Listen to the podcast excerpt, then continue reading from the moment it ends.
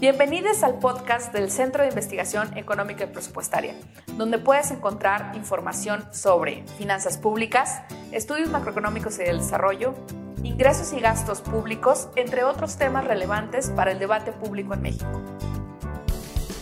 Hola, ¿qué tal? Sean bienvenidos a su podcast de confianza en temas de finanzas públicas. Mi nombre es Emilio Sánchez y hoy tengo el gusto de estar con Mireya Mondragón, investigadora en gasto del CIEP.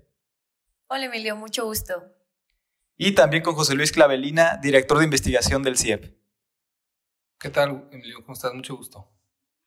El placer es mío y más porque estamos en una ocasión muy especial. Como ya bien sabrán, la semana pasada de la que se está grabando este episodio, se aprobó por fin el paquete económico 2023. Entonces, en este episodio vamos a hablar de todo lo que pasó, los cambios que sucedieron, etcétera, etcétera. Entonces, para empezar con la plática del día de hoy, les quisiera preguntar, ¿Qué cambios se vieron aprobados respecto a lo propuesto? Eh, bueno, Emilio, pues yo voy a empezar platicándote que en el gasto neto total que se aprobó para 2023 eh, no se observan cambios respecto al presupuesto de egresos de la Federación eh, en su totalidad, por lo que este asciende a 8.3 billones de pesos, 11.6% eh, más que el presupuesto aprobado para 2022. Sin embargo, eh, el PEF presenta reasignaciones presupuestarias entre, entre ramos, que fueron las modificaciones que se hicieron a, a la propuesta del Ejecutivo. Entonces, eh, el monto total reasignado es de 7.437.5 millones de pesos. estos recursos reasignados provienen principalmente de reducciones al presupuesto propuesto de los ramos autónomos. Eh, principalmente se le disminuyó el presupuesto al Instituto Nacional Electoral, el INE, y al Consejo de la Judicatura Federal. Em, estos que fueron las disminuciones más eh, relevantes. Eh, por un lado, el 60.1% del total de, las reasignaciones viene de la disminución del presupuesto para, para el INE. Y por otro lado, la disminución al Consejo de la Judicatura eh, equivale al 30.7% del total de las resignaciones. Y bueno, eh, el porcentaje restante de los recursos resignados proviene de recortes a otros ramos autónomos, entre los que se encuentran eh, la Cámara de Diputados, la, Cámara de Senadores, la Auditoría Superior, entre pues otros más, ¿no? Que ya son muy, muy pequeños estas, estas disminuciones de presupuesto. Y bueno, esos fueron los ramos a los que se les disminuyó el presupuesto respecto a lo que se había planteado en el, en el proyecto de presupuesto. Y ahora pasando a las ampliaciones que se hicieron, eh, la mayor parte de estas, específicamente el 85.3% de, de, estas resignaciones, fueron destinadas a la Secretaría de, Bienestar, eh, especialmente para la ampliación de las pensiones para el bienestar, que son pues las pensiones de eh, para el bienestar de las personas adultas mayores y las pensiones para el bienestar de las personas con discapacidad permanente. Eh, este, esta resignación que, te comento equivale a 6.342.1 millones de pesos, entonces pues sí, gran parte de, estas resignaciones se va para esos dos programas. Y bueno, también... Eh, una reasignación importante fue una que se observó de mil millones de pesos que se destinan a la Secretaría de Seguridad y Protección Ciudadana eh, y estos recursos serán destinados para la operación de la Guardia Nacional.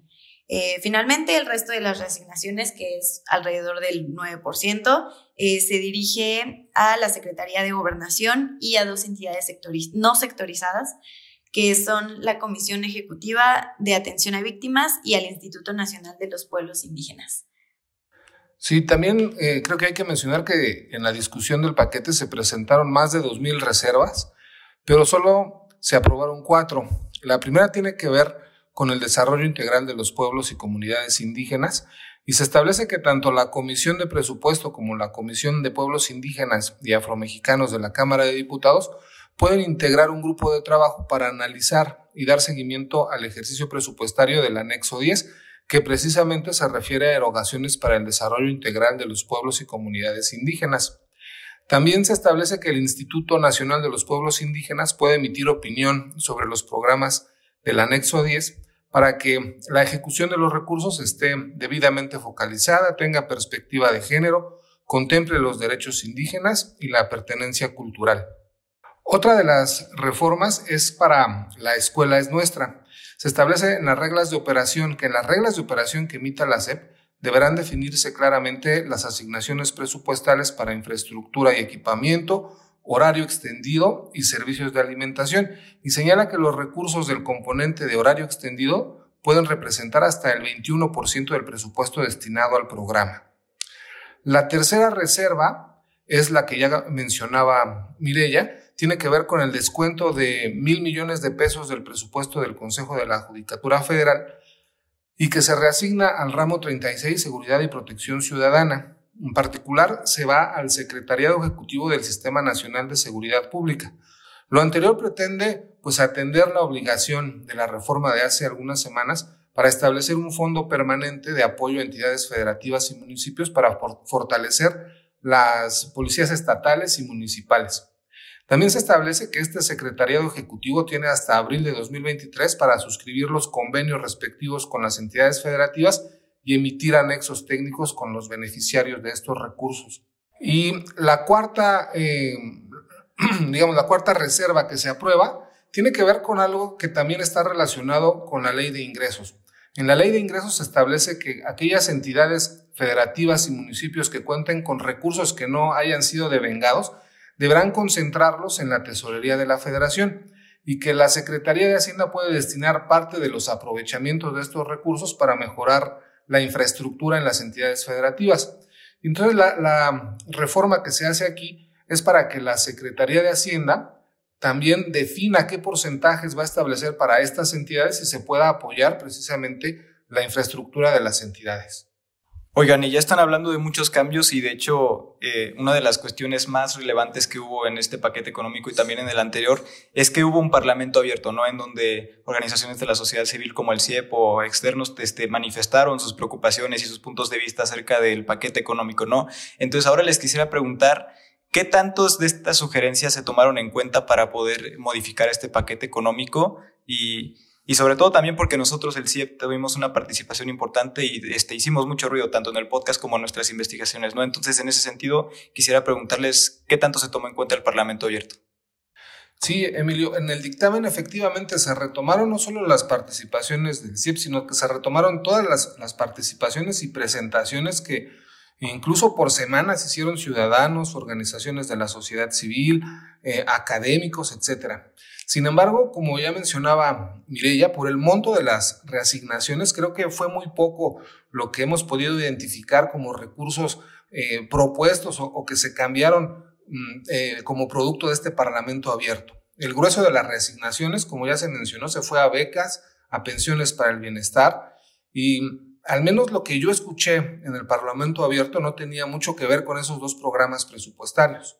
Y muy interesante lo que mencionas, José Luis, y también este, obviamente estamos hablando de que las reasignaciones sobre todo se van hacia el al sector de gasto, ¿no? Entonces, este, en cierto modo se podría decir que todavía se proveen más gastos para 2023. Entonces, en ese sentido, quisiera preguntarles cómo esto puede afectar al espacio fiscal que de por sí ya viene reducido para 2023. Eh, pues sí, efectivamente, Emilio, eh, como comentábamos, eh, las reasignaciones principalmente se dirigen a las pensiones para los adultos mayores. Entonces, pues esto, como ya lo había mencionado en algún podcast anterior, las pensiones para los adultos mayores forman parte de los gastos ineludibles, que son pues los gastos que el gobierno tiene que cumplir por obligación. Entonces, al asignarle más recursos a estos programas de pensiones, incrementan los gastos ineludibles y al incrementar este tipo de gastos se reduce el espacio fiscal. ¿Esto qué quiere decir? Que entre menos espacio fiscal hay, hay menos recursos disponibles para hacer política pública de coyuntura, para proveer bienes y servicios a, la población. Entonces, em, bueno, el, el, espacio fiscal eh, para el 2023 es del 2% del PIB. Esta cifra es Em, igual que la que se observaba en el proyecto de presupuesto de egresos 2023, sin embargo, pues no hay que perder de vista que aún así se está hablando de que son más recursos para los gastos ineludibles, eh, menos recursos para otro tipo de políticas públicas, para otro tipo de servicios, ¿no? Y bueno, a mí me gustaría agregar que, bueno, las reasignaciones aprobadas para, para el PEF 2023 eh, acentúan la falta de, perspectiva de equidad intergeneracional que ya se observaba desde, lo propuesto. Eh, es decir, las, ampliaciones de, de propuesto para la pensión eh, pone en evidencia que, como lo comentó José Luis, no se tomaron en cuenta las, las solicitudes de ampliación de recursos para salud o educación, principalmente para las niñas, niños y, adolescentes que se llevaron eh, a cabo en el Parlamento abierto. Y, con esto que mencionas, Mireya, también es muy importante este, volver a traer a colación todo lo que hemos traído en discusión en los anteriores podcasts, que es la falta de inversión en, cuestiones como salud, educación, infraestructura, que obviamente son muy importantes para poder este, desarrollar políticas públicas en este país. Entonces, también tomando en cuenta esto que nos acabas de mencionar del, espacio fiscal, eh, ¿Qué sienten ustedes que le faltó a este paquete económico? ¿no? También ya nos adelantaron de la, de la, inequidad intergeneracional, pero además de eso, ¿qué otras cosas este, quisieron haber visto en este paquete económico? Sí, qué bueno que lo mencionas, Emilio. Yo recalcaría eso precisamente, que no hay equidad intergeneracional. Se gasta mucho en pensiones, muy poco en, en primera infancia, por ejemplo. Se, se endeuda también bastante el, el, gobierno en este, en este paquete. Falta equidad de género. Creo que también le falta eh, al paquete menos deuda, ¿no? Ajustarse a los límites que le impone la Ley Federal de Presupuesto y Responsabilidad Hacendaria para este 2023 recordemos que, pese a lo que dice el gobierno, casi 14 de cada 100 pesos que se gasten provendrán de financiamiento y que ese financiamiento se va a estar contratando a, mayores tasas de interés que en años previos y eso va a generar un costo eh, financiero mayor. También creo que hicieron falta recursos y programas para abatir los daños y los rezagos en educación y salud que dejó la pandemia. Le falta seriedad al paquete al momento de establecer los supuestos macroeconómicos, creo que va a ser complicado que se cumplan las metas de crecimiento, las proyecciones de inflación, de tasas de interés, por ejemplo. Y como ya hemos mencionado en ocasiones anteriores, creo que sigue haciendo falta un Consejo Fiscal independiente al país que nos permita contrastar todas estas estimaciones y construir un mejor presupuesto público. Y bueno, a mí algo que me gustaría eh, agregar es que, bueno, si bien ya hablamos de qué es lo que le faltó a, este paquete, al presupuesto, bueno, pues es un presupuesto que ya está aprobado, entonces falta ver qué sigue, porque hay que recordar que la aprobación del presupuesto es solo una de las, de las fases del ciclo presupuestario y que... Em, este proceso no se queda aquí en asignarle recursos a un programa. Eh, hay que ver que sigue. Si ya se le reasignaron más eh, recursos a algún programa, hay que monitorearlo, hay que eh, revisar si realmente están ejerciendo estos recursos y si están cumpliendo con lo que se le calendarizó, sus objetivos, si están cumpliendo sus metas. Es decir, ver que realmente estas reasignaciones están viendo reflejadas en, el cumplimiento de objetivos. Eh, de la misma manera, las reservas que mencionaba José Luis, eh, ya sea para la escuela es nuestra o para eh, los programas este, que favorecen a la población indígena, pues hay que ver si realmente estas adecuaciones van a cumplir con sus objetivos. Entonces creo que es muy importante que ya teniendo este presupuesto aprobado no se quede solo en la aprobación, sino que hay que seguirlo monitoreando. Y bueno, una vez ya revisados la gran mayoría de los capítulos de nuestro documento de implicaciones del paquete económico 2023, y como es de costumbre en nuestro programa, en tres palabras, ¿cómo calificarían el presupuesto de egresos de la Federación para 2023? Yo creo que se trata de un paquete económico sin austeridad, inequitativo y riesgoso. Em, yo calificaría eh, el presupuesto como irresponsable, desigual y desequilibrado. Y bueno, y lo tienen como siempre muy buenas reflexiones para el debate en finanzas públicas. Les agradezco mucho. Como siempre, recordarles que pueden consultar nuestro documento de implicaciones del paquete económico 2023 en nuestro micrositio paqueteeconómico.cie.mx, así como participar en el debate utilizando el hashtag en tres palabras en nuestras redes sociales en Facebook y Twitter, arroba CIE y bueno, esto ha sido todo por el momento. Mi nombre es Emilio Sánchez. Tenemos una cita en nuestro próximo capítulo de En Tres Palabras, un podcast del Centro de Investigación Económica y Presupuestaria. Hasta entonces.